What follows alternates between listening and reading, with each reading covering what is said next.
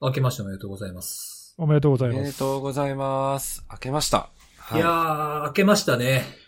ですねねなんか新年一発目ですね。うんあそうですそうですなんか、はい明けました感、明けました感ないんですよね。あ、確かに、それはある。なんか、年末年始感も、どうでした？お二人は年末年始感ありましたか？あー例年に比べると、まあね、で出歩けないしというか、うん。家でじっとしてろみたいな、ね、感じだしね。そうなんですよね。まあ、強いて言うと、まあ僕、実家から餅が送られてきたぐらいですかね。正月感感じたのは。毎年さにそれ送られてくるの？いや、毎年ってわけではないんですけど、あの、なんかふとした時に送ってくるんですけど、まあ今年はやっぱり家にこもりっきりっていうのもあって、買い物とかもそんな行かへんねやろみたいなことを言われて、で、なんか家で、あの、作ってるんですよ、餅を。おー、そうなんだ。自分え、ちゃんとで作ってる。はい。もち、もち米から。もち米から。おーついてるの？あ、すごい。美味なんかしそうですね。ついてるのか、そうですね。つい、なんか、あの、パン焼き器みたいなやつあるじゃないですか。おーほうほう。ホームベーカリーみたいなやつ。はいはいはいはい。ああれでお餅も作れんの？あれで餅も作れるやつあるんですよね。へえ、知らなかった、それは。うん。なんかそういうやつでやったのか、自分でやったのか、ちょっとそこまではわかんなかったですけど、なんか2回に分けて普通の餅と、あの、エビを練り込んだ餅、赤い餅と、へえ、なかなか手が込んでるね。紅白だ。それ、あ、本当ですね。なんか、それやったら一緒に送ってこいやと思いますけど、バラバラに送ってくるところが何なんやろうなっていう ところもあるんですけど。いやいや、気が利いてるじゃないですか、だから。いや、あんまでも美味しかった。ねえなんか、それがゆいい唯一なんか、新年感を感じることのできたという。ああ、確かにね。あ、でもほら、あの、俺はさ、テレビ見ないから全然その、はいはい。そういうテレビ番組から感じることはできないんだけど、普通の人は紅白見たりさ、なんか歌番組とかそういう年末の特番とか見て感じるんじゃないの？ああ、それはあるんかもしれないですね。あの、除夜の鐘的なやつとか流れたりとか。そうそう、なんかわかんないけど、いろいろうん年末なんか何時間も番組やってんじゃん、いろいろ。確かに。でもなんか、僕毎年見てるテレビは、その、気がついたらもう開けてるっていう番組なんですよね。え、どういうこと？あ要は、なんか、はい、はい、鐘が鳴りますせ、みたいなとか、カウントダウンとかって一切なくて、なんか見終わった頃に、な、なあ、開けてる？みたいな感じ。あ、ああ、年またぎでずっとやってるんだ。そうそうそうそうそう、へーそれを見てる、それを見てたり流してたりとかすることが多いので、あんまりこう、はい、開けましたみたいな感じの雰囲気はここ数年ないですね。あーうんうんまあ、確かにね、そうだね。まあ今年は特にそんな感じで、ちょっとね、年末年始感はないうちに、いつの間にか、はい、開けてしまいましたけど。うん、そうですよ。で、あのー、1月ですよ。ね。はい。1月といえばは何がありますか、もう、僕たちが遥か彼方に経験したであろうものが今月あるわけですよ。え？まあ、あるというか、まあ、このご時世なんで、中止とかも多いのかもしれないですけども、全はい。然わかんない。もう多分ね、もう僕らは2回目か？みたいな感じかもしれないですけど、成人式があるんですね、今月。ああ、そうか。なるほど。はいはい。もう、トント縁遠いですけどね、成人式っていうのは。はい。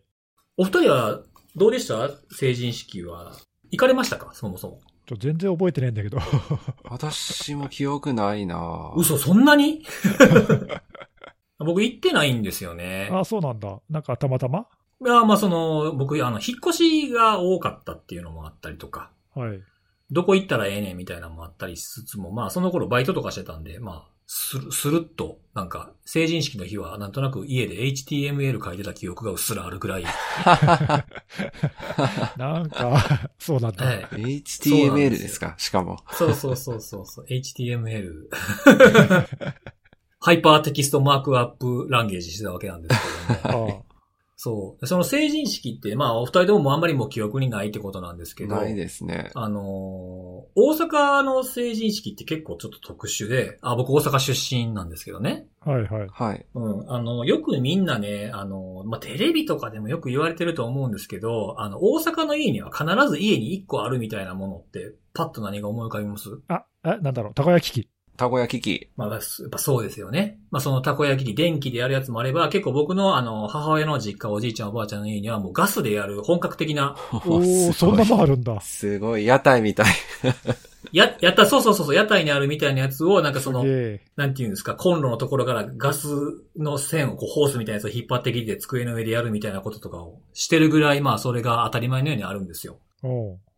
なんでって思いません？え、たこ焼きみんな好きなん、好きなんじゃないの？で、とはいえ、家に買うかっていう話じゃないですか。ああ、そうね。たこ焼き屋さんもまあまあそこそこいろんなとこにありますし、それね、理由があるんですよ。おうそうなんだ。あ、理由あったんだ。はい。大阪の、その、やっぱたこ焼きっていうのは大阪のまあ一つの、一つ大阪を表す象徴的なものじゃないですか。はい。はい。で、あのー成人式っていうのはやっぱ大人になった。大人になったらまあ自分で一つできるようになりなさい的なことも含めて、お土産みたいな形で、たこ焼き一人用のたこ焼き器を、あの、成人式では配るんですよ。マジで？本当ですか？嘘です。今信じかけたよ。もうず、絶対成人式の話になったら言うたろうと思ってたやつなんだ。マジでか。まあ、今、本当かと思ったわ。それでかと思って、納得しかけたわ、今。納得しかけるでしょ？本当だと思そうう。ちょっと本当だと思いました、本当に今。これもあの、僕、10年ぐらいつき続けてる嘘なんですけど、まあ、すぐ、すぐばらすんですけどね。あの、100発100中で信じるんですよ、みんな。いや、なんかさ、い、怒りもありそうだよね、なんか。そうそう、ありそうですよ。ね。で、たこ焼き器、一人分のたこ焼き器って、あの、アマゾンとかで見たらわかりますけど、1000円せえへんやつもあるんで、あそうなんだ。あ、一人用のってあるんだ。一人用っていう概念がよくわかんないんですけど。あ、一人用っていうか、その、まあ、10、10個あるなしぐらい、10個ちょいぐらい一気に焼けるかどうかぐらいのサイズのやつとかあるんですよ。あへそうなんですね。うん。だからまあ別に配っててもおかしくないぐらいの値段なんで、ふんふんふんそうなんですよ。まあ嘘なんですけどっていうだけの。そうなんだ。4月1日を先取りしてみました。なるほど。なんか、いや、でもなんかその、そのストーリーの方が楽しいよね。成人になったらさ、みんなでうん。自分のマイ、マイたこ焼き器を持って、そうそうそうそう。ね。あれほら簡単にできそうで意外と難しいでしょ、作るの。いや、難しいですよ。やろうとすると。僕ね、たこ焼き、たこ焼き焼けないんですよ、僕。ねいや、俺昔さ、あれ、家にあったかな？なんかのホットプレートみたいなやつでやる。そうそうそう。あはいはいはいはいホットプレートについてますよね。結構。そうそうそう。側がついてますよね。うん、そうそう。あれでなんか何回か作った記憶があるんだけど、結構うまくできなかったよ。ひっくり返すのがちょっと、そうなんだよね。そそうそう。うん、僕はあの、大阪 生まれ、大阪育ちなんですけど、たこ焼きとお好み焼き自分で焼くことができないんですけど、なぜかもんじゃだけはうまいんですよ。おかしくね、それ。あひっくり返すのが苦手的な。で、ひっくり返すのが苦手なんでしょうね、多分。ああ、そっか、もんじゃはないもんな、そういうの。そう、もんじゃはずっとやるじゃないですか。ひ多分、そうそうそう。やっぱりこう、なんていうんですか、最初に決めたことをやり通す性格じゃないですか、僕は。こう、手のひら返し的なことはできないなっていう 何うまいこと言ってんだよ。ところ、ところも、やっぱ出るんやな、性格ってな、みたいなね。えーなんかでもそのさっきの話はなんか本当であってほしかったな、なんか。そうなんですよね。だからこれあのちょっとしたしょうもないことを言うのにやっていただけたら多分100発100中で、えマジでっていう反応、今のネギスさんみたいな反応するんで。うん。いや、ほあんまりやりすぎると怒られるかもしれないですけど。いや、でもね、あの、もしかしてこの、あの、ポッドキャストのリスナーの中でも、もしかしたら今年成人式の人いるかもしれないんでね、あの、その人は、そうですよあの、ね。はい、おめ、おめでとうございます。あおめでとうございます。ということ。はいななんか、オンラインとかで見るのかもしれないですけどね。まあ、大人になられたということで。ああ、そうね、今年どうすんだろうね。なんかでもそのままやるってところもあるみたいじゃん。あ、なんかそのままやるっていうのとか、そう、と、と、まあ、かと思えば、もうそんなのは関係なくやるんだって言ってたけど、緊急事態出ちゃったんで、やっぱやめますっていう区があったりとかしますね、東京だと。うん、ちょっとね、この状況でやるのは難しいかもしれないって気がするよね。うんうんうんうん。まあ、でも、大人になったこと自体はめでたいことですからね。ね、お酒も飲めるようになるし。そうそうそうそう。はい。そうですね。はい。ということで、新年一発目のお便りのね、コーナーをちょっとやろうかなと思ってるんですけども。今年もあるんですね。ありがとうございますはい。あの、前回か前々回、あ、前々回かなにちょっと取り上げたと思うんですけど、あの、試験に役立ちましたみたいな。あ、なんか、なんだっけ、ノーティスの問題だっけあですね。そうそうそうそうそう。うん。っていうのが役立ったっていうのがあったんですよ。それ関連でなんか、何人かそういうツイートをしてくださってるんですよ。おお。あ、一人だけじゃなかったと。そうそうそうそう、三、三人ぐらいマジで。あ、じゃあ、そんなにいるならもう試験に出るポッドキャストって言ってもそうそうそう。過言ではないね。いや、だから多分あれですよ。これ本当に続けて、続けていったら、あの、セキュリティのあれの第何回で紹介されてたこれは何でしょうみたいなクイズも IPA の問題で出る可能性もあり得るあり得る。出てきたんじゃない？びっくりですけどね。うん十分あり得るよね。うん。本当にそうですよ、ね。なんかもうカリキュラムの中にね、これは必須みたいな。そうそうそうそう。教材の一つとして公式のカリキュラム、勉強するカリキュラムに組み込んでいただければ ねいいかなと思うんですけどもね。そそいや、でも意外とこれね、あのほら、大学の講義とかさ、う。うん、うん。そういう資格勉強とかさ、そういうのに組み込んでも役立つんじゃない？いや、結構役立つと思いますよ。真面目な話、役立つんじゃないかなまあ。ちょっと雑談部分は切ってもらってもいいかもしれないですけど。いやいやいやいやそ、うですね。雑談も、雑談も結構役立つって。そうですね。すかなんかあのーセキュリティ、でもその場合は雑談のところ切ったあの、セキュリティのあれ、ディレクターズカットみたいな、あの、ほんまにカットされて思ってるでっていう。それは面白いて。しまうかもしれないですけそど。れ面白いね。あなんかそういうのだけ集めても面白いかもね。そうなんですよ。で、そのなんかね、その試験を受けて、その役立ちましたみたいなやつもあったんですけど、ちょっと変わり種が新年入ってから一つツイートしてくださってる方がいらっしゃいまして、はい。はい。あの、セキュリティスペシャリストを受験するときに、関連話題のポッドキャストとかないんかなっていう風なので、探してこれを見つけたっていう方が。お、逆に。そうそうそうそう。へーえたまたま聞いてて試験に役立ったんじゃなくて、試験の勉強するときになんかないかなっていうので、ポッドキャスト探してみたらこれに出会ったっていう。ー、ほう、あ、はい。そういうことはあれか、まあ、その人だけじゃないと思うけど、そういう、その何、耳から勉強っていうかさ、なんか、ポッドキャストでそういうのを探すっていう、まあ、そういう勉強の仕方もあるんだね。そうそう。で、なんかこの方はその実務家ではないので、現在進行形の話題が聞けてすごく役立つという。おああ、なるほどよかったね。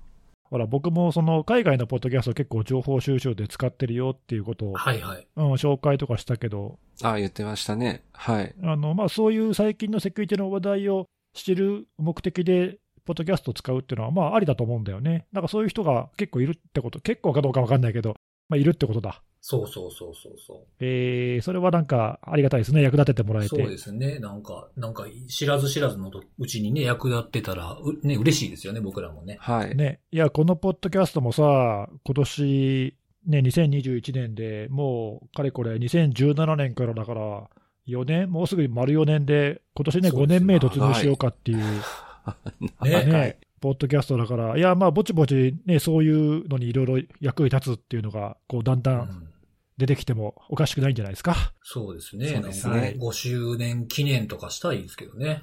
そうね。まあ、まだね、こ今度の4月で丸4年かな？5年目突入とかだから、まあ来年ぐらいに、はい。まあそのところにはね、世界っていうか世の中落ち着いてるだろうし、そうですね。その頃には何かちょっと考えたいですね。なんかやりたいですね。ななんかいつも以上のね、スペシャルを提供したいなっていう。はい。ね、それまで続けていきたいですね。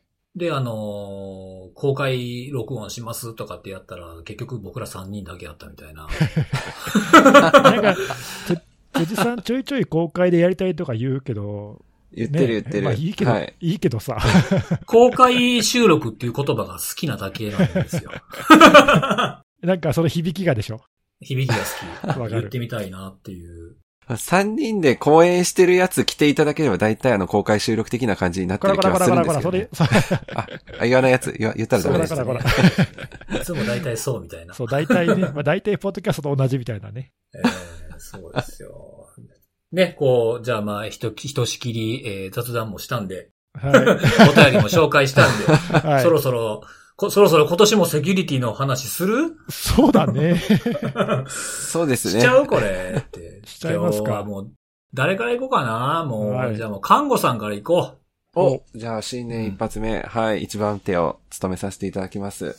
はい。私、気になるやつ、まあ、いくつか年末年始あったんですけど、その中で、あの、まあ、私あの、Google アラート使ってるって、情報収集とかの話でしたことあるじゃないですか。はいはい。で、あの、キーワードとして、なりすましって、まあ、すごいざっくりですけど、そういうキーワード登録してるんですよ。えうーん。はい。で、いつからだったかな？まあ、去年の後、後半？年末ぐらいからかな？ちょっと具体的な時期ちゃんと見てなかったんですけども、どうなんかなりすましアカウントに注意してくださいっていうのが結構引っかかるようになって、うんで、あの、なんだろうなと思うと、あの、ど、どれも総じてそのインスタグラムおー。で、オフィシャルの企業のオフィシャルアカウントっていうんですかね。うんうん。その広報とかで使ってるようなアカウントだと思うんですけど、まあ、宣伝とか、そういうアカウントで使われてるものの、なりすましのアカウントが作られているので、注意してくださいっていう注意喚起が、いろんなところが出してて、ええ俺あ、あんまりインスタとかそういうの見ないけど、企業アカウントでそういう宣伝とかにインスタグラムを使っている会社結構あるんだ。多いです。あるんですあ、ねそう。なんだ。うんはい海外とかも結構多いですね、見てるあと。そうなんだ。あ海外も多いんですね。うん。へえなんかほら、あの、何？インフルエンサー的な人とかさ、はいはい。はい。インスタでね、あの、ほら、商品紹介してとかさ、なんかそういうのはよく見目に目にするっていうか、耳にもするんだけど、ありますね。企業公式うんでそういうのも結構あるんだ。ですそうねで。すね。なんか、商品の紹介とかしたりするの？商品の紹介とか、あの紹介どころか商品ごとにアカウントあったりもしますけどね。本当うんへえ、そうなんだ。あ、じゃあはい結構活用してるとこは結構活用されてるんだね。で、それのなりすましが増えてんだ。なりすましがあると。ほうほう。で、え、例えばどんな？あの、もう本当に、なんだろうな、後ろに、企業名のアカウント名の後ろに、ドットオフィシャルとかつけたり、ドット JP とかつけたり、なんかその、パッと見、ありそうなやつだ。公式のアカウントっぽく見せるっていうんですああかね。ー、はい本物のアカウント名にちょっとつけてるとかそういう感じ。そうです、そうです、そうです、そうです。はい。えー、まあ、なあん、でもしかしたら検索とかでも出てきちゃうかもしれないですけど、ほうほはいうほう。そういう似たようなの結構取れちゃうんだ。取れちゃうってことなんですね。なりすましって聞くと、例えばさ、芸能人とか、日本でもいると思うけど、インスタやってないんだけど、なんかその人の公式っぽいアカウントがいいて、結構フォロワーが、ね、そうそうたくさんいて、あの、誰それはインスタグラムはやっておりません的なさ、ああ、ツイッターとかも昔よくありましたね、そのパターン、ね。そうそう、なんかそういうのがね、ああったなと思ったけど、あ、そうか、公式がもうすでにあって、それになんか似せてるわけだ。えーえ、そのアカウント、なりすましアカウントは何してんのそれで？公式のアカウントと思って、誤ってフォローしてしまった方に対して、ダイレクトメッセージが送られてくるらしく、うん。はい。えっ、と、このダイレクトメッセージの中にある URL をクリックすると、別のアフィリエイトサイトなのかな？まあ、もしかしたらフィッシングサイトの場合もあるかもしれないんですけど、私見たのはアフィリエイト系のサイトに飛ばされるっていう感じですかね。あじゃあはいまあ、まあ、いくつかパパターンはあるのかもしれないけど、フィッシングだとかアフィリエイトとか、まあ、もしかしたら偽のショッピングサイトとかわかんないけど、なんかそういうのに誘導するのに使われてんだ。そうです、そうです、そうです。なんかその、格安でこの商品を買いたかったら登録してくださいみたいな。そういうなんだろうな、見てくれがすごい作り込みは多少やっぱされてて、その企業の商品紹介のなりすましアカウントだったら、その商品の、な、なんていうかその DM で飛んでくるリンク先のページはまずそのちゃんとしたその商品紹介のページになってたりするんですよ。うんあじゃあなんか闇雲に適当にやってるわけじゃなくて、ちゃんと作り込まれてるわけだ。はい。ちゃんと作ってますね。へええ、ちなみにちょっと、それって今ほら、年末から増えてるって言ってたけど、はい。その増えてるって言ってるのは、どれもこれも同じ手口なの？その同じような攻撃者っていうか、がやってるようと思われるの？それともバラバラなの？手口が似てるので、まあ、おそらく同じあ、そうなんだ。人々が関わってるんじゃないかなとは思うんですよね。結局そのなりすましアカウントのさっき言ったドットオフィシャルとかっていうのは結構、あの他の注意喚起見ていくと同じような、こんななりすましアカウントがありますっていうのを見ると、ドットオフィシャルとかドットなんちゃらっていうのが 2, 2回やってるんですよね。ほうほうほう。というということは、あれか、同じ攻撃手口でたくさんの企業アカウントをターゲットにしていて、なおかつ一個一個のその公式の内容にちゃんと似せてというか、紛らわしいように作り込みもしているということは、まあなんか結構組織立ってる感じがするね。ですよね。なんかちょっといやらしいというか、はおおなんか組織犯罪的な匂いがするな。い。いやー、本当に、なんか人手をかけてやってそうですよね。ですよね。うん。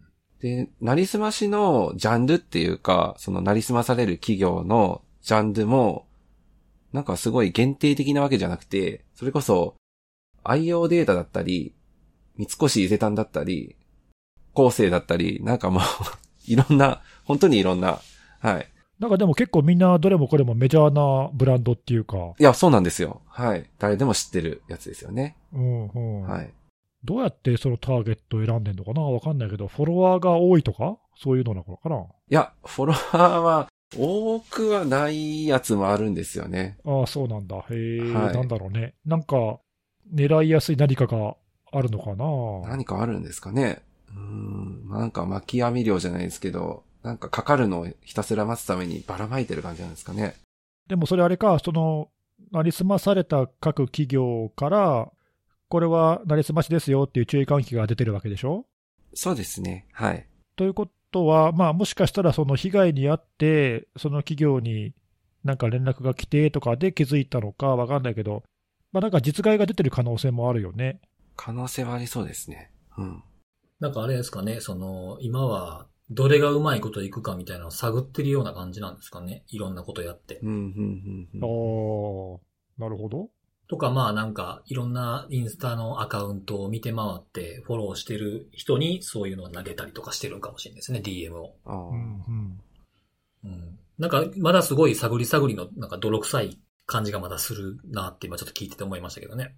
ああ確かに、まあちょっと、一個一個に合わせて手が込んだことやってるとかね、うんうんうん。どのくらいそれでリターンがあるのか、ちょっとわかんないもんねま。あ確かにそうですね。うん。テステストマーケティング状態なのかもしれないですけど。あれ、看護さん的にその調べてる中では、今回のようなその企業公式アカウントのインスタグラムでのなりすましが結構多発してるっていうのは、今回がなんか初めてって感じ？ここまでドカッと来たのは初めてじゃないかな。うーん、そうなんだ。うんポツポツポツとやっぱりさっきネギスさん言ってたみたいになんかニュースになったりとかっていうのは過去ありましたけど、やっぱりそれってすごい、なんかインフルエンサー的にすごいなんていうか影響力を持っている、誰でも知ってるようなアカウントがなりすまされてっていうようなケースだったと思っていて、今回みたいになんかもう無差別的にいろんな企業の公式アカウントを狙ってっていうケースは聞いたことないので、インスタグラム、少なくともインスタグラムでは。なので、うんはい。ちょっと気になる動きですし、これ、う落ち着いてなくて、なんか年、年始？年明けてからも、未だに注意喚起というか、いろんなところが出してるんですよね。1月入ってからも。進行形なんだ。はい。進行形ですね、現在。えー、なんか今の話を聞くと、そのさっき辻さんが言ったみたいに、これはなんかちょっと、あのね、狙い目かもっていうふうに目をつけて、まあ、いろいろテストしてるのかもしれないね。その途中なのかもね。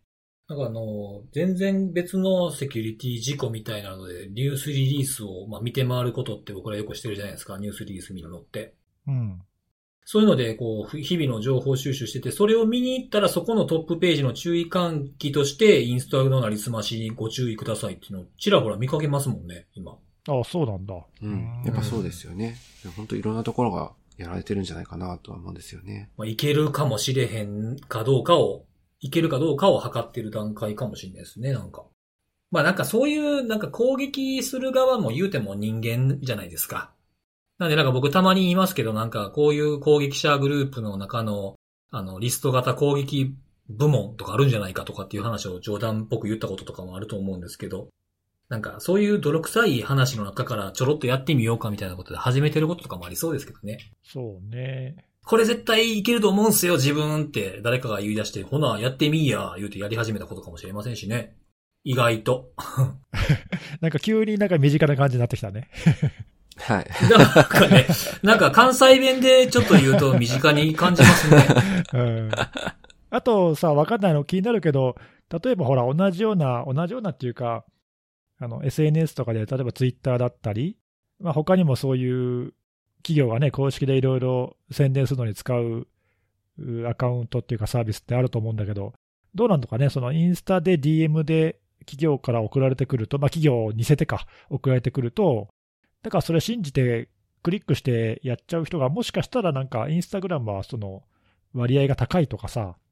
なんかそのプラットフォームによってそういう違いってひょっとしたらあるのかもしれないね。わかんないけど。まあ、使ってる人の属性ってやっぱ、顕著に違い出てますもんね。そうなんだよね。そうそう。使っている、うん、そう、まあ年齢だったり、その、わかんないけどね、あの思考とかさ、いろいろはい。多少偏りがあるとして、わかんないけど、ひょっとしたらなんか、インスタの使ってる人に対しては、なんかそういう攻撃がなんか有効に働くとかね、なんかそういうのがあるのかもね。なんかあの、今のちょっと聞いてて思ったんですけど、あの、インスタ、まあ、Facebook、あ、あ、ツイッターでもそういうのあるっていう話さっきちょっと出たじゃないですか。昔あったよな、みたいな。はい。でもね、ツイッターの広告よりも、インスタグラムで出てくる広告の方が、あの、すぐ、あの、ここで物を買うみたいな広告出てくること多いな。うん。もうここで購入みたいな、すぐ購入ページに飛ぶ広告が出てくるんですよ。まあ、人によって出てくるの違うのかもしれないですけど、僕とかだったらなんかこうアパレル関係とか、あとアクセサリーとか、そういうのでもうクリックするともうそのなんか普通のその、なんかなんていうの物を買うサイトに飛ぶっていうのがあるんで、そういうなんか中にうまく紛れ込めやすそうっていうのがインスタはもしかしたらあるのかもしれませんね。まあそうだね。まあそういうプラットフォーム、ちょっとツイッターと使われ方が違うっていうかね、インスタはそういううんうん。動線として結構使われてるもんね。まあ割とターゲティングもされてるしね。親和性がいいのかもしれない。いい,、いいと思ったのかもしれないですね。ああ、それはあり得るね。うんうんうんうん。そうか。そう増えてるんですね、そんなに。看護さんが言うぐらいやから、だいぶいろんなところで出てるんでしょうね。えちなみに看護さん、あの、はい、はい、はい。インスタグラム使ってらっしゃる看護さんにお聞きしますが、いや、そんな使ってないですけどね。はい。公式、企業の公式アカウントとさ、その見分け方ってなんかあんの？ああ、難しいですね。オフィシャルマークみたいなのがついてるやつもあればついてないのもあるんで、あの、一番わかりやすいのは、注意喚起が出てれば、大体うちのオフィシャルのアカウントはこれですって書かれてるんですよ。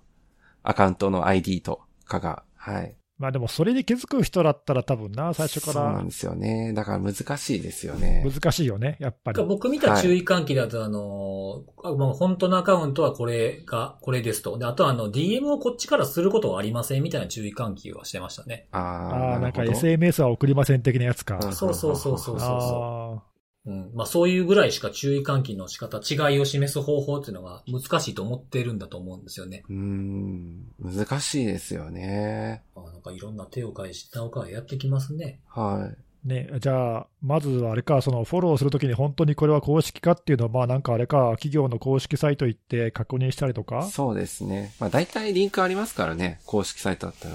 ね、うん、企業サイトだと大体その、うちの会社が使ってるソーシャルのアカウントとかって一覧に載ってたりとかね、まあなんか、そこが正しければ間違えないかもしれないけど、まあどうだろうな、わざわざそんなところまで確認して、フォローしたりとかしないか。うーん、いや、ほんとそうなんですよね。難難しいですよ、これ。そうだね。ちょっとはいなかなか厄介だね、これは。そうですね。まあまたもう、またどんなサイトが出てくるかみたいなのがピオログに上がってくるんだろうなと思いつつ、そうね。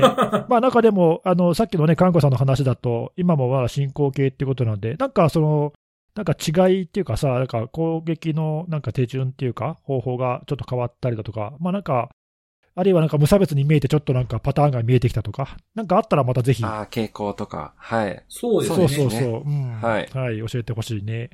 はい。はい。いや、なんかちょっと、普段全然その辺調べてなかったから、新鮮だったわ。おーじゃあ、根岸さんもインスタを始めていただけるということで。いや、俺インスタ持ってるよ、ちゃんと。お？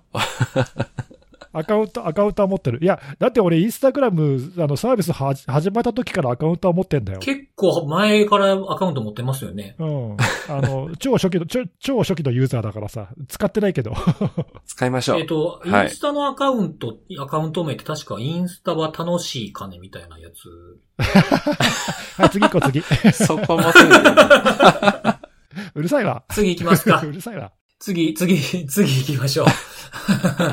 えーじゃあ僕行きますわ。はいどうぞ。お、お願いします。ええまあ、今回あの、看護さんがね、その、の、ネギさんがあんまりこう、ノータッチだった、新鮮なインスタの話をしたということで、僕もちょっと皆さんに新鮮なお話をしたいなと思ってるんですけれども、えー、標的型ランサムっていうのをご存知ですかね？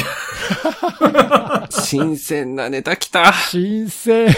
新鮮すぎる。もう、はい手垢にまみれてる。僕の手垢にまみれてるってやつなんですけども、あの、またかというふうに言われるかもしれないですけど、僕はまたかと言われてからがスタートラインやと思ってますから、2021も、あの、継続してやっていこうと思ってるという意味も込めてですね、年末年始に、まあ年末からまあ年始ちょっとぐらいにかけて、あの、ずっとまた新たに集計作業を始めてまして、おーあの、今まで見てたランサムウェアの中の一つのメイズっていうのが終わったじゃないですか。まあ一応活動停止ですっていうリリースを出してた。そうですね。はい。10月、10月いっぱいで終わっちゃいましたよね。はい。で、11月からは ずっと11月、12月でゼロ件なんですけど、これは減ったので、まあメイズこれ、毎月毎月やっぱ数が多かったんで、僕が更新するのの労力をだいぶ割いてたんですけど、それがなくなったらですね、ちょっと手持ち無沙汰になるというところもありながら、新しいランサムウェアを、記録を取るようになりました。見るだけじゃなくて。で、まあそのリュークっていうランサムウェアと関連性があるんじゃないかっていうふうに、まあ言われているコンティ、コンチ、コンティはい。っていうランサムウェアがあるんですけど、これも全部、あの、遡って全部集計をしてみましたと。お追加するようになりましたと。お疲れ様でした。おーあれか。あ、あの、新しく取り始めただけじゃなくて、過去に遡ってるんだ。そう、あの、途中から、あの、ログは取ってたんですよ。監視対象にしてたんですけど、あの、エクセルに入れたりとか、あの、たまにツイートするような、あの、Google マップ、マイマップにピンを立てるってことはしてなかったんですね。大変だもんね。そう。で、あの、189件。あ、結そんなにあんの？構な数ですね多いな。そうなんですよ。多いね結構な数だ。そう、活動が確認、僕の調べてる範囲で確認できているのが2020年の7月からなんですけど、まあ、7月の末からなんですけど、それだけで、えー7、8、9、10、11、12を半年、半年で189件でした。結構な数ですね。いや、結構しんどいですね。189件、どこがやられたかっていうのを見て、それの所在地とか業種調べて、ログ取ってピン立ててみたいなことを、ちまちまやってたんですよ、年末からぐらいから。お疲れ様です。いやーありがとうございます。ありがとうございます？まあ、ありがとうございます。うん、でそれでやっててね、その、まあ、合計とか集計をして、まあ、グラフをいつもみたいに取ってみたんですけど、あの、この調べていく過程で、なかなかちょっと気になるなって思うところがいくつかあったんですけど、一つはね、まあ、他のランサムウェア同士、ランサムウェアグループ同士でも言えるんですけど、同じ組織とか、グループとかで重複してくるっていうのがちょっと目立ってきてます、最近。重複っていうのは、ほ他が、あ、他がっていうか、ほ他の種類にやられているのが、またやられてるとか、そういうこと？そうそう。例えば、ネットウォーカーにやる、過去にやられてたやつが、数ヶ月空けてコンティにやられてるとか。ああそうなるほどいうの結構あるんだ。うん。ただね、これ見てて思ったのは、やられてるかどうかはちょっとわからないですけどね。え、どういうこと？情報のリークだけを考えれば、その情報を買って脅迫することもできるじゃないですか。ああ、なるほど。な、だってどんな情報かどうかっていちいち全部見せないでしょう。だからもし攻撃者同士とかの横のつながりばがあれば、そういう脅迫の仕方ももしかしたらできるなっていうふうに見ててちょっと思いました。実際には侵入されてるのかもしれないですけどね。ほうほうまあでも、リークサイトに掲載されているわけだよね、集計してるってことは。そうです、そうです。あの、されてるけど、まだ全部出てないっていうのもありますけどね。わかんないけど、であれば、まあやっぱり侵入されてランサムに感染してるって考えた方が、まあ自然は自然だけどな。そう。で、それ、そのパターンで考えてみると、あの、先に入ったランサムウェアグループが、これ完全に推測ですよ。推測とか想像に近いですけど、違う、あの、気づかれないように別のバックドアチャンネルがあって、それを売るっていうのもありな、ありなんやろうなと思いながら。ああ、次の攻撃者のために入り口開けとくみたいな。そうそうそうそうそう。なんかそんなのもありそうじゃない？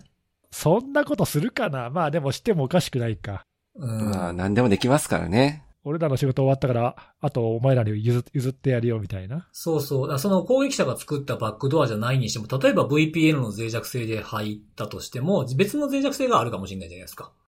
一つとは限らないですよね。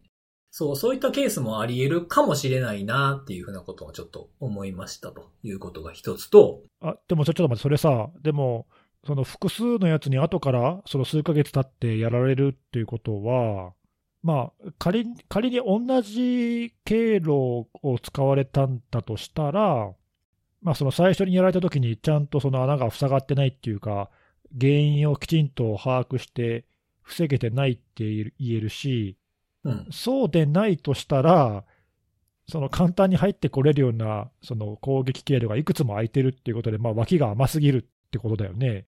だからそういうその、逆に言うとそういう脇が甘いからこそ何度もやられるんで、たまたまそういうのが目立ってるだけかもしれないし、そうですね。ちょっとそのあたりね、なんか興味深いね、もう少し個別の事例とか見てみるとっていうか、うん、なんかわかるかもね、いろいろ。そうですね。そこが気になる。あとグループ会社が、あの、3つぐらいあって、その3つがそれぞれ別のランサムにやられてるとかもあるんですよ。へえ、そんなのもあるんだ。なんかその、やっぱりこの、こんだけ記録取ってると、全部ウェブサイト見に行ってるんですよね、そこの被害組織の。うん。そうするとね、もうだんだんね、あれ、このロゴどっかで見たことあるぞってなるんですよ。で、その社名で、その僕のエクセルシート検索すると、過去に2件引っかかったりとか、あ、ここまたやられたんや、みたいな。なんだろうね、その、まあ、偶然かもしれない。たまたまそのね、穴が開いてるところが同じグループでいたっていう偶然かもしれないし、なんかそこには理由がね、必然かもしれないよね。そうですね。なんかその、共通にね、調達してるものがあって、それぞれ脆弱性が同じのがあって狙われてるとかもあるかもしれないですよね。あり得るね、それもねう。んう。んそうそう。だから自分ところがもしやられたら後の話っていうようなところで、やっぱグループも含め再点検しないといけないっていうケースもあるんだろうなとかって見てて思いました。ああ、それはなんか、それでまた深い話だね。脆弱性のハンドリングをうん。グループ会社含めてきちんとやってるかとかそういう話でしょ？統制取ってやってるところもあるだろうし、まあさすがにね、その子会社とかさ、グループ会社までの面倒は見切れないっていうところもあるだろうしな。まあ、すごい数のグループ会社がある組織もね、世界中にはいっぱいありますからね。ね、うん。うんへーそうそう、それが、そこがちょっと気になったところと、あともう、はい、そう、でもう一つは、あの、まあ、いつものごとく、あの、いいろんな被害組織の業種と国別にグラフを作ったりも、もちろんこのコンティにもしてるんですけど、あの、全体で見たときに、あの、2019年の12月から2020年の12月31日、もうまあ、ほぼほぼ丸1年ですよね。この丸1年全部で、その、合計したやつ、これはコンティも含め、今まで僕が見ている標定型ランサムをやったら、932組織。えー国数にすると58カ国おおすごいね。あったんですね。で、1位はもう前から変わらずずっと、まあ6割ぐらいはアメリカなんですよ。で、2位が全体で、えーカナダなんですね。で、アメリカが546件で、ぶっちぎり。で、カナダが61件なんですよ。もうすごい1位と2位の差が激しいんですよね。うん。なんで2位から、えー見ると、1位は、えー8.9倍、まあおよそ9倍の差があるんですね。で、コンティを、えー合計してみたら、アメリカが137で、カナダが15なんですよ。おなんか似たような感じだね。そうなんですよね。割合で見ると、まあこういう風に出てくるんで、まあやっぱりそのランサムごとにこの国が狙われやすいとかっていう風な傾向、まあ狙われやすいというかその数が多いっていうだけなんですけど、まあ傾向が似てくるなという風なとこでしたね。まあ過去にほら、クロップはやたらドイツ狙ってるところ多いなとかっていうのあったんですけど、コンティはそういうわけではなく、まあ全体の世界のやつとあんまりそんなに大きくは変わらない感じでした、でしたというところです。なるほど。うん。で、あと、まあ、業種に関しても、コンティは1位は、あの、まあ、い、い、1個差なんですけど、1位が観光庁。ええまあ、189分の11ですけどね。で、2位が、あの、全体で1位の、あのーやつと同じで、建設土木って、これが上に上がってきましたね、やっぱり。おなんかそれはやっやっぱりちょっと多いんだな。その、ばそうですね。らけてるとはいえ。うん。まあ、全体に見ても観光庁は5位なんで、まあまあ、に似通ってくるなってとこですね。観光庁ってそれ、あの、地方自治体とかそういうのも入ってんの？あ、含んでます、含んでます。はい。ああ、なるほどね。やっぱその辺は、な、なんとか州のみたいなやつとか、市役所的なとことか。はい。それも観光庁にまとめてます。多いんだ。なるほど。そうですね。そういう風なところなんで。まあ、ちょっと見る範囲も、ちょっとまた一回狭まってもう一遍広めたんですけど、こうやってもうちょっとまた見ていって、毎月出してるんですよ、僕。合計を。偉いよね。見てる見てる。あの、ツイートとかでしてくれてるの見てるけど、偉いなと。そうそう。これたまにちゃんとあの、過去のやつとかも遡って、もう一遍見直したりとかして、かあの、数字の修正とかもたまにしてるんですよ、これ。カウントミスとかあったりとかもするんで。表からはさ、見えにくいけど、そういうメンテナンスって、まあ大事よね。調べたデータに価値が出るっていうか、その意味があるかどうかっていうのは、やっぱそういうところにかかってくるからさ、うんうん。うん、あの定期的に見直したりそうですね。してみるの、うん、いいと思うし、いやー、なかなか大変ですね。大変ですよ。でもそんな大変な努力が実ったという事例が一つやっと出てきまして、僕も。おお、なんですか？おおあの、コンティを、さっきね、ちょっとほら、僕あの、集計はしてないけど、とりあえずログだけ取るように途中からしてたんですよって言ったじゃないですか。はい。で、コンティって僕の見てる範囲で、まあ細かいものも含めて、多分ね、2、3、4回リニューアルしてるんですよ、サイトを。えうん。まあ、ドメインが変わったりっていうのももちろんあるんですけど、まあ、ちょっと変わってて、今、一番初めの頃からと全然見た目が違うサイトになってるんですね。ーうん。で、その、全然見た目が違うサイトにしようとする前になんかちょっとメンテナンスみたいなことをしてたっぽいんですよ。11月件数も少なくて。うん。で、その一回ちょっと見た目は同じやけど、なんかデータにちょっと変更があったなっていうようなタイミングがあったんですけど、そのタイミングで、掲載した日付、まあタイムスタンプですよね。それがね、バグってたんですよ。あ、そうなんだ。へえ。そう、あのー普通だったらまあ2020年7月以降しかないはずやのに、にえっと、1970年1月1日っていうのが出てきたんですよ。まあ UNIX time ですよね。うんうん。で、それ僕集計してる最中にそれになってしまって、やば、集計できひんやん。日付取られへんやんって思ったんですよ。うん。だから、過去のさ、過去の取ってた情報が役に立ってですね、そこから、あの、被害のやつ、報告リーク日を書くことができた。おー自分が、あれが記録取ってたデータを遡って、そうなんですよ。それで、あの、一件だけはどうにもならなかったんですけど、結構何十件って1970年になってたのに、ほぼほぼ90%以上元に戻せたというか、その、なんていうんですか、正確な日付を入れることができて、へえ。そう。で、ガラッとサイトの見た目が変わったから、そこを確認しに行ったら、未だに1970年なんですよ、コンティのサイト。あ、そうなんだ。だから、僕の持ってるデータの方が、攻撃者本人が出してる情報よりも正確っていう、特にセキュリティ的には誰も嬉しくない、僕だけがちょっと、ふふってなるっていうやつですね。はい。なるほど。ちょっと嬉しいなちゃんと取っといてよかったな、ログって大事やなっていうのを改めて思いました。ああ、まあ、でもね、あの、へえ、面白いね。うんまあ、塀以上の感想は出えへんやろうなと思って言ってるんで 大丈夫今です。今ちょっと何コメントしようかと思って。ちょっと、今、ネギさん困ってたなっていうのは感じました。いやいや、もうネギさん、それ、正正解、正解ごめん、ちょっとなんかうま、うまく言い返せなかった。そうですよね。大丈夫です、大丈夫です。大丈夫。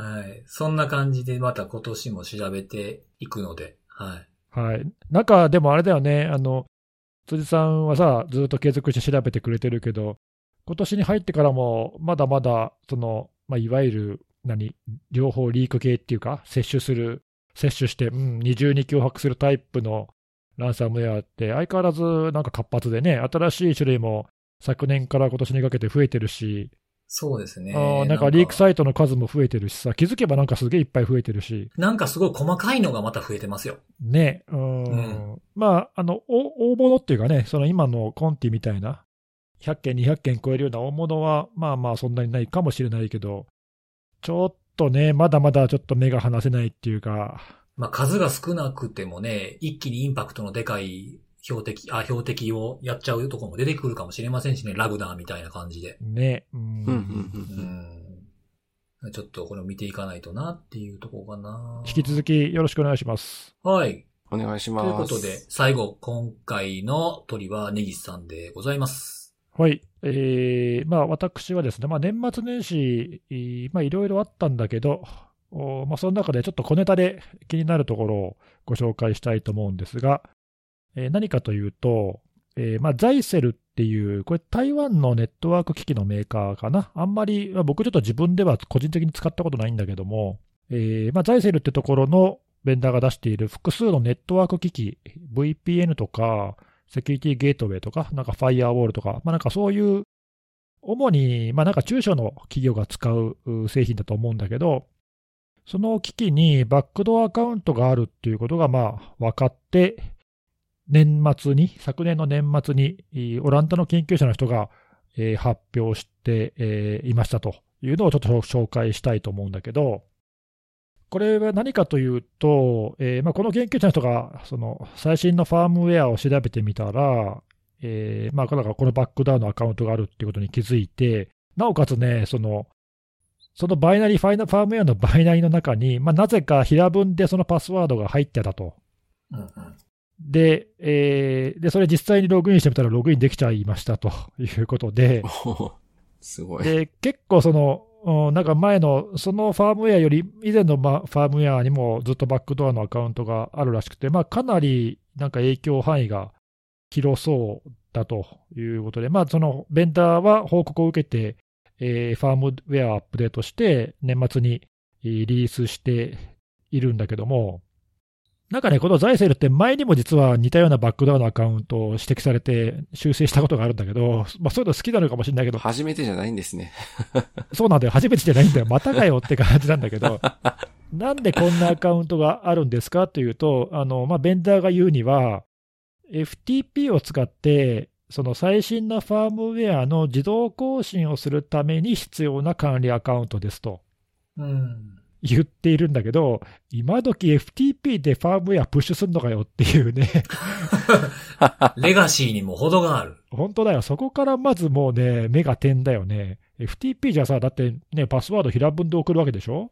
そそんなことすんのみたいな。だから、だから FTP のサービスも開いてるし、まあ、ザイセル側から、まあ、それ使って、勝手にユーザーが知らないアカウントを使って、自動で更新をするって、まあね、まあ、ちょっとそれがまずありえないんじゃないっていう気がするけど、えーまあ、なんで、その管理アカウントなんで、ユーザーはそのパスワードを変えられないし、アカウント無効にもできないんだよね。なまさにバックドアアカウントで。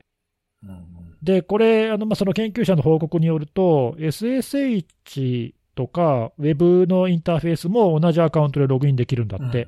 うんうんなので、これはあのやばいでしょと、しかも管理役権限のアカウントなんで、これはやばいでしょということで、まあ、注意喚起されてたんだけど、えーまあ、年末はね、そんなにあの騒がれてなかったんだけど、お年明けてから、ZD ネットとかブリーピングコンピューターとかが記事でなんか注意喚起を始めたところ、まあ、ちょっと目立ち始めて、うん。1月の5日ぐらいから、まあなんかそのアカウントを施行するのが、なんかパニーポットとかで観測され始めましたっていろんなところが言い始めていて、えーまあぼちぼち危ないですよと。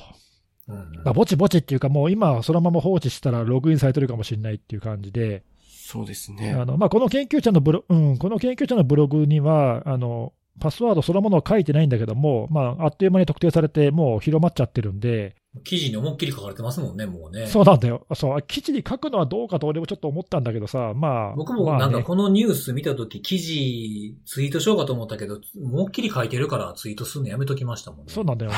あの、うん。ちょっと嫌やなって思って。ちょっとね、大元の研究者のブログはそこ実は伏せてあったんだけど、うんうん。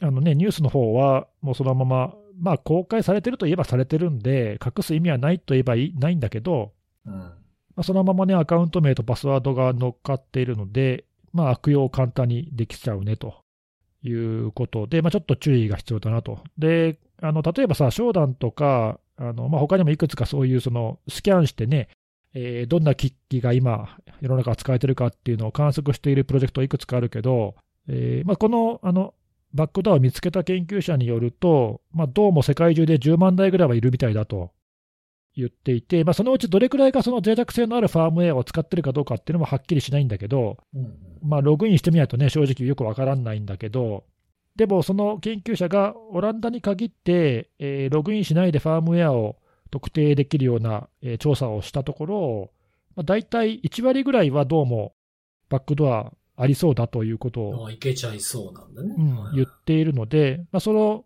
あの算定そのまま使うと、まあ仮に10万台いたらそのうち1万台ぐらいはうんうん。1割。うん、あってもおかしくないねということで、まあ、そこそこな数なんで、ちょっとやばいなと。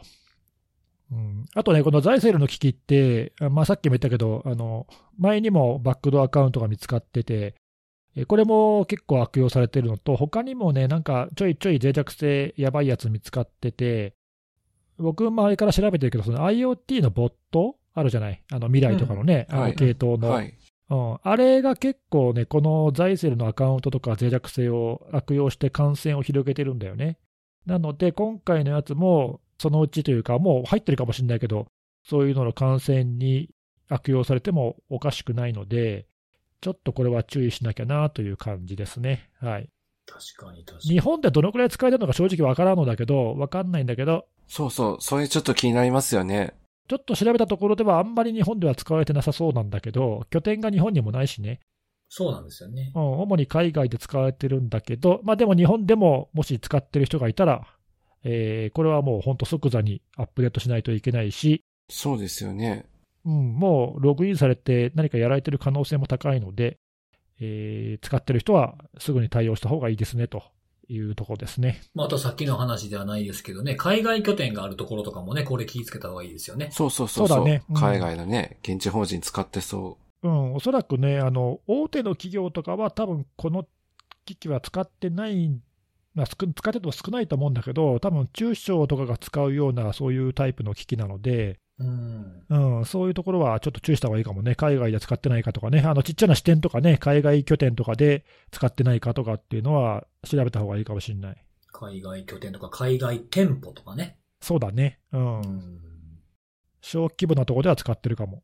2016年とかにもこれなんか見つかってるじゃないですか。あ、過去のやつね、うん、そうそう。うん。で、そう、記事読んだやつ、読んだ限りですとね、あの、前回のやつは、一旦、一旦なんか一般ユーザーでアクセスする必要があったみたいな。あそうそう、特権に昇格する、なんか、パスワードが、うん、バックドアであったんだよね。なんで、あの、4年ぶりに、4年ぶり何回目かなんか知らないですけど、脆弱性のやばさがバージョンアップしてるなってこれ僕見て思いました。うまいこと言ってんね。う。なんかやばいっすよね。い一般権限じゃないですもんね。余計、余計やばなっとるやないかみたいな。直接いけるしね。うん。なんかその、学んでないよね、その、ファームウェアのね、アップデート、自動アップデート、いいいいけど、いいことだけど、うん。今時そんなバックドアアカウントなんか使わなくたって、いくらでも安全にやり方ありますよね。うん、できるじゃん、やり方なんてさ。うん。うーんなんかちょっと学んでないよね。まあ、まあおそらくそのね、あの、いくらでもあるとはいえ、安価に簡単に実装できて、管理も楽っていう方法が多分これなんだと思うけど、うん。ちょっとね、こういうのな、たびたび見ると、なんか使いたいっていう気が失せるよね。ちょっとね、あまりにもなんか、な、だからいつかの時代で止まってませんかって思ってしまう。そうそう、やっぱこういうのがね、ちょっとその、ベンダーの姿勢としてどうなのってやっぱり思っちゃうよね。まあ今時ね、不定 P って、診断でもそのポート開けてるだけで指摘されそうなやつですからね。ああ、もう今がそうかもね、テレネットとか FTP が開いてたらね。そうそうそう。違うもっとセキュアな方法でファイル上げることっていくらでもできるじゃないですか、今。そうだよね。うん。まあ、今回ね、その研究者から指摘があって、まあ、すぐになんか対応してファーム更新してるから、そのあたりの対応はいいんだけど、うん。うん、そもそもね、こういう思想でというか、設計思想でやってるところがちょっとね、いただけないというか、うんうんうんうん。はい。いや、なんかこれ僕見て2000、何年かな ?2011 年、12年ぐらいのデフコンの CTF を思い出しました。おなんかあった、そんなの。あの、問題の中に、その、ファームウェア、まあ何か分かれへんファイルをポンと渡されて、その中からキー探せっていう問題があったんですけど、それが調べていったら、ファームウェアだったんですよ、ルーターの。おー何、ちょっと何？何だったか覚えてないですけど。で、その専用のそういったファームウェアの中身を読み込むようなツールを落としてきて、中から平文で書かれてあるキーを探し出すっていうやつなるほど。が問題であったんで、まあその頃に使われてるような手法でパッと見つかるようなもんってことですよね。あーなんかすごい懐かしい気持ちにもなりました。はい。まあ、そういう感じなの。まあ、たびたびこの手の、あの、まあ、IoT とは言わないかな、わかんないから、まあ、ネットワーク機器とかのバックドアとかね、えーちょいちょい見つかるんで、自分が使っている機器のそういう情報が出たら、時にはちょっと注意して見ていただけるといいかなと。そうですね。油断してると、今時そんなんあんのっていうのがファッと出てきますからね。本当だよね。う。うんん。ということで、ありがとうございました。はい。はい、ということで、えー、おすすめのあれ、どうします？どう、します？おすすめする？おすすめる？おすすめようか？いやー、おすすめあるならぜひ。なんかじゃあ、あの、思い出した。前回はさ、室長スペシャルだったけど、井上さんのドラクエ愛が爆発してたね。爆発でしたね。あ、でも俺あの後さ、あの、言われたからちょっとプライムで、大の大冒険の新しいやつちょちょっと見た。思い出した、見たら。あったあったと思ってこんなの。でもね、ごめん、マゾッホは全く覚えてなかった。いや、そうですね。僕も全然、なんかそういう奴らおったって聞いて思い出したぐらいです、えー、マジですか？でもね、あの、井上さんがおすすめしてた、うん。あの、勇者とはっていうあのフレーズ、確かに言ってた。言ってた。言ってた言ってた。うん。見見ちゃった。思わず見ちゃった。そうか、そうか。なんか聞いてから見ると来たって面白いですよね。嬉しくなりますよね。き出てくるとね。ああ、これだ、これや、これや、と思って。確かにね、いいこと言ってた。で、ちょっとね、その今年一発目なんで、ちょっと音楽もね、紹介したい候補があったんですけど、ちょっとちょ今年一発目ということで、ちょっと違うやつを、違う毛色のものでおすすめしてみようかなと。まあ皆さんこういうことしてみてはどうですかということをおすすめしたいなってことなんですけども何で。すか？何ですか？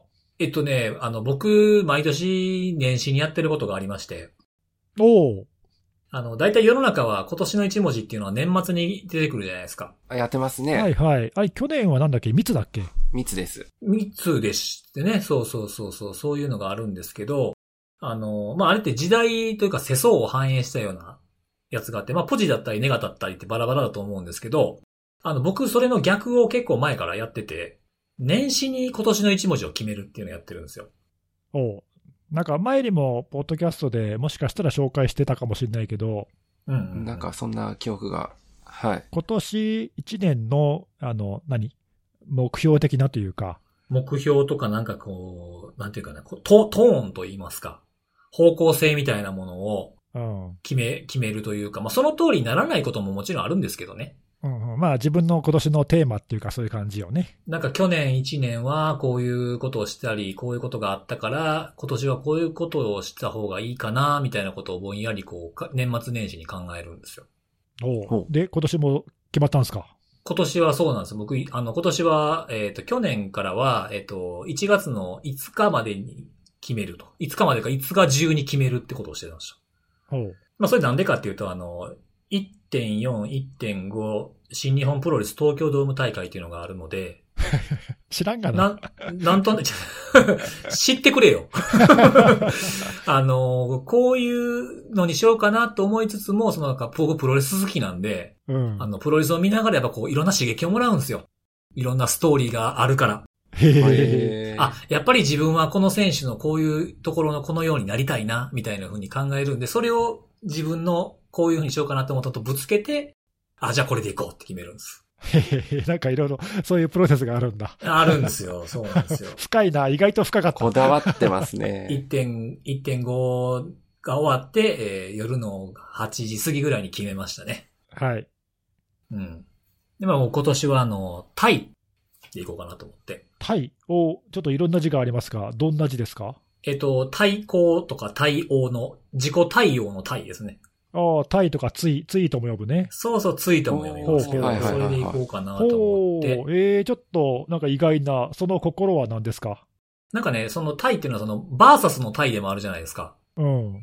その意味はあんまり含んでいなくて、何か一つ他人があって自分があってみたいなもので、人は人、自分は自分、自分はこの路線で行こうみたいなこととか、そんなこう、全然こう、総、総局というか対をなしながらも、えー、そういう自分以外の人に、こう、対、接していこうみたいな意味もあって、その比較みたいなものをしながら接していくっていうことをちょっと今年は意識していきたいなってことですね。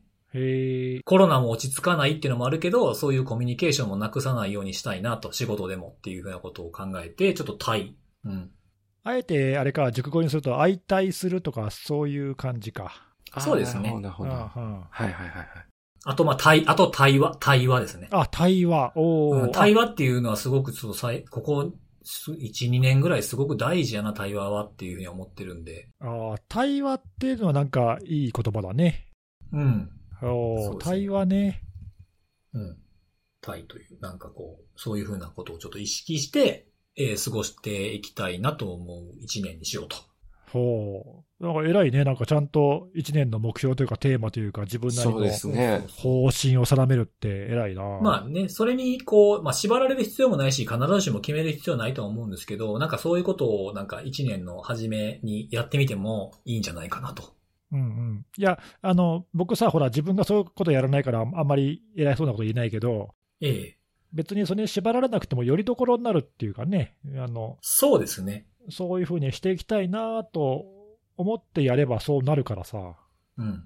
あとはね、あの、一年それをやると、次の年が、あの、次の年を迎えた時に、前の年が比較対象になるんで、うん。これやったから次これ行こうとかっていう、まあ、続けてるからこそ分かることと同じなんですけど、そういうものの見方もできるかもしれないですね。えー、いいじゃないですか。振り返って足りひんかったから、もうちょっとやろうかなとかでもいいし、別に1年っていう幅に区切られなくてもいいかもしれないですけど、そういう、なんか、初めに何かを決めるっていうのも、もしやってない方もたまには一回ちょろっと試しにやってみるのもいいんじゃないかなということで、ちょっとおすすめさせていただきました。なるほど。おすすめの、じゃああれか、なんだ、習慣っていうか、なんていうか。そうですね。えーそうそう。ちょっとヒントにして違うことに取り入れてもらってもいいかもしれないですよ、ということです。おうまあ、そうだね。やり方は人それぞれでいいかもしれないけど、うん。おういいですね、なかなかね。なので、ちょっと今年1年もまた頑張っていこうかなと思っておりますので、えー、末永く聞いていただきたいなという。